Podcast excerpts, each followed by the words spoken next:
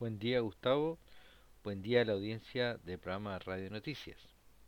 Hoy eh, charlaremos un poquito sobre el aporte de los satélites para la medición eh, de, y control de glaciares y océanos. El CRIOSAT de la ESA, luego de mantenerse en una órbita durante más de 10 años, modifica su trayectoria para colocarse en tándem con el ISAT de la NASA para que sus diferentes sensores en conjunto mejoren la información para los científicos. Y una nueva tecnología con láser, el LIDAR, para detectar algas, por ejemplo, también se puede ocupar ahora en los satélites.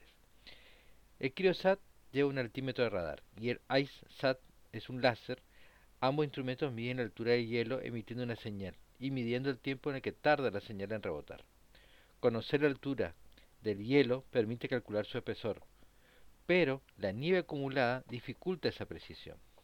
Bien, ahora, en conjunto, ambos satélites eh, van a trabajar mientras que el radar del CRIOSAT penetra a través de la capa de la nieve y se refleja en el hielo debajo, el láser del ISAT se refleja en la parte superior de la nieve. La combinación de ambas lecturas indicará la profundidad de la nieve acumulada por primera vez desde el espacio. Estas nuevas mediciones ayudarán mucho para conocer el espesor del hielo marino, ya que éste ayuda a mantener el clima energético y el frío en los polos. Justamente en la observación del océano era un punto limitado desde la observación del espacio, porque solamente se podía detectar entre 5 o 10 metros bajo la superficie marina. Pero este nuevo tipo de láser, LIDAR, utiliza la luz emitida al enviar pulsos y medir el tiempo de rebote. Así detecta partículas reflectantes en el agua.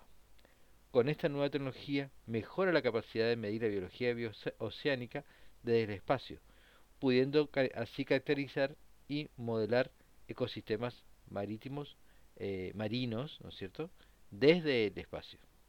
Informó para el programa Radio Noticias Pablo Germán Salazar.